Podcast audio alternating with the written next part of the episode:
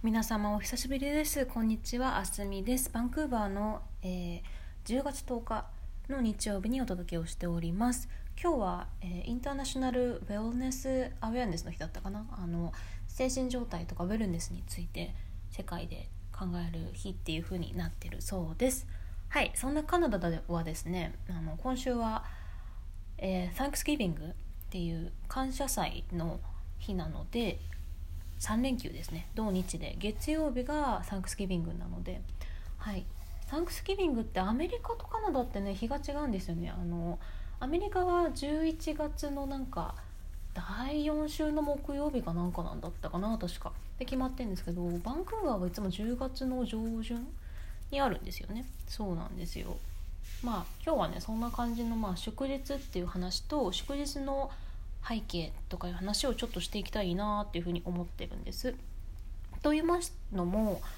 あのカナダって最近祝日が1個増えたんですよ本当に今年から。でそれがあの Truth and Reconciliation Day っていう祝日が増えてでそれはあの、まあ、先住民の方々にあの植民地支配をしてしまったっていうこととその影響についてしっかりあの考えていこうねっていうそのリフレクションの日を作りましょう。振り返る日を作りましょうっていうので今年からできた祝日なんです。でそれが9月30日だったんですよね。で今年からっていうことで。まあすごく急に決まったことではあったんですけどうん。でまあねあのその祝日と今日の祝日今日っていうかその感謝祭の日サンクスギビングのちょっと温度差っていうのを自分がうん？って思ったので考えたいなと思ったんですね。うん、であのアメリカにいる時もやっぱりよくあったんですけど先住民の方のあのなんて歴史とかって、まあ、やっぱり虐殺されてしまったりとか土地を追われたとかあの子供たちがキリスト教系の学校にあの無理になんていうんだろうな寄宿舎みたいなとこに入れられて、まあ、あのカルチャルクレンジングですよね。あなたたちの家族が信仰してることは間違ってるからっていう風な教育を受けて自分たちのその原住民の言葉も喋れないっていうようなそのアイデンティティをあの根からその結構殺してしまうようなそういうまあ人種隔離政策とかがあったっていうことがあってそれはアメリカでもカナダでもあるし、まあ、あの先住民系の人たちを追いやった国ってどこも同じようなことをしてるので、まあ、日本でもアイヌの方々も似た経験とかもあると思うんですけどもまあ、あのアメリカの場合はそういう間違ったことをコロニアリズムでしちゃったよねっていうことを考える人もいたりいなかったりするのがサンクスギビングなんですよね。やっぱりあの先住民系の血が入ってる子とかはもう絶対サンクスギビングって祝わないんですよ。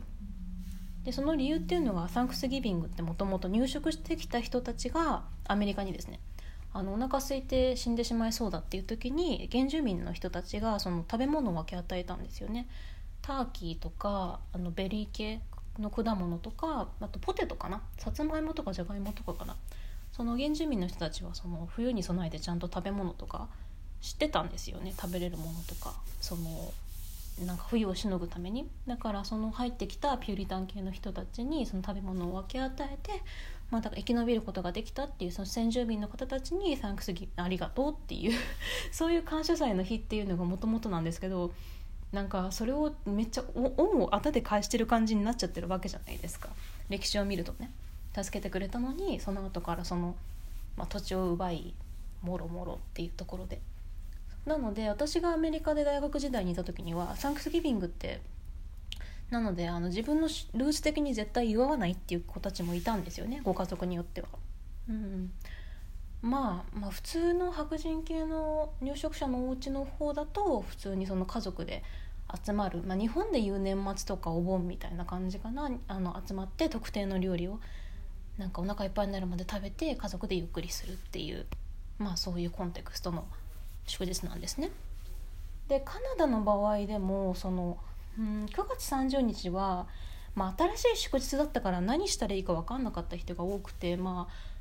うんまあ、お店も閉まっちゃってるとこと空いてるところもバラバラだったしなので普通になんか急にできた祝日だっていうことでご飯食べに行ったりとか、う、買い物してる人も多かったかなとは思うんですけど、うんまあ、ちゃんと関心がある人はそういうあの、まあ、インディジナスの人のどうやってディコロナイズ社会を良くしていくかこれからの未来を歴史から学んでどうしていくかってシンポジウム出たりあの本を読んだりした人も結構いたにはいたみたいなんですけどなんか私自身が不思議だなって思ったのがその学んだことがその1日だけでなんかサンクスギビングはでもやっぱり家族のその思い出とかがあったりとかあの風習的になんか友達家族で集まってご飯作って食べるっていう日だからなんかその温度差がすごい違うなと思ってびっくりしたんですよ。私はあのサンクスギビングあんまり祝わない日本で育ってきてでアメリカで4年間いた時にあの友達のうちに呼んでもらったこともあったし祝わないと年もあったんですけどなんかやっぱり先住民の人のことを考えるっていうのはやっぱりサンクスギビングでもどっか頭の裏には自分の中ではあったんですよね。あの祝わない意図的に祝わない家族の子たちのことも知ってたので。だけどなんかカナダはなんか違うのかなって思ったけどこっちに来たらまあまあ家族で祝ってる移民の家族は多いなって印象があったんですよ。うん。そのトゥルース・アンド・レコンシリエーションの日っていう先住民の人に悪いことをしてしまったって歴史を学ぼうね。そこから変えていこうねっていう日がこのサンクスギビングの前にあったってことはまあいいと思うんですよ。なんか「おい祝おう祝っちゃおう」って言ってからズーンってなるよりはなんかねその真剣な学ぶ日を国全体で取ろうねって言った後のサンクスギビングだからとは思うんだけどうんなんかそういうね新しい祝日に際してどうなんだろうなって思ったっていう話でした。まあ、今年が初めての祝日なのでね何とも言えないと思うんですけど祝日の裏の意義ってなんか何て言うんだろうな面白いなと思いますね。ちゃんと学ぶ材料になることもあるし例えば今回のオリンピックの時もそうでしたけどその10月のスポーツの日ですよね。それを7月にわざわざなんかずらしてたじゃないですか。そうそう。だから今年はお休みがなんか10月は減っちゃったみたいな。とかまあうん国とか他のなんか興味のある団体によって勝手になんかなんて言うんだろう。すり替えられすり替えられるっていうとあの言葉悪いですけど都合のいいように動かされたりとかなんか何か違う目的でのプロモーションに使われたりとかも祝日って意外とするんだなと思って。うん。っていうのはねちょっと祝日の意義は思いましたね。そうなんですよ。まあっていうなんかちょっと長い話になっちゃったんですけど私はあのサンクスギビングは特に食べ物で祝うとかはあんまりないかななんか個人まあこれも祝日の意義を全然離れちゃってるんですけどなんか自分が好きな例えばものとかに投資したり時間を使ったりとかしてそのやってくれてることにありがとうっていう日にしたいなっていうふうに 思ってるので、はい、私はなのでこれからあの2年ぶりに映画見に行きますね。うん、コロナで全然映画行ってなかったんですけどあの えっとね何だったかな。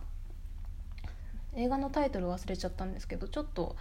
気になってる映画日本の映画が今バンクーバーのインターナショナルフィルムフェスティバルっていうのをやっててえバンクーバー国際映画祭かな。でいろんな映画館であの世界の映画セレクトされたものをたくさんやっててその中に高橋一生さんが俳優の、ね、出てるあの映画があって なんかあの大大きいスクリーンで拝んでこようかなって思ってます。そのなんかね出る作品をちゃんとめでてお金を使ってありがとうございますっていう風にまあ、自分の糧になるのでね、まあ、それをすることによって、まあ、自分も癒され自分の応援しているところもちょっと癒されみたいなそういう別の意味でのタンクスギビングに しようかなっていう風にははい思ってますけど自分のね人生の中でメイクセンスするようにはい、使っていきたいなっていうふうに思いますって個人レベルではそういう話なんですけどね。うんうん。はい、またちょっとこれに関連して美術館でのうんぬんの話もいろいろねそのトゥルース・アンド・レコンシリエーションの日の祝日でなんかゴタゴタしたのでその話はまた今度美術館の裏側っていうことでできたらいいなっていうふうに思ってます。はい。皆様良い1週間をお過ごしください。ありがとうございました。ではまた。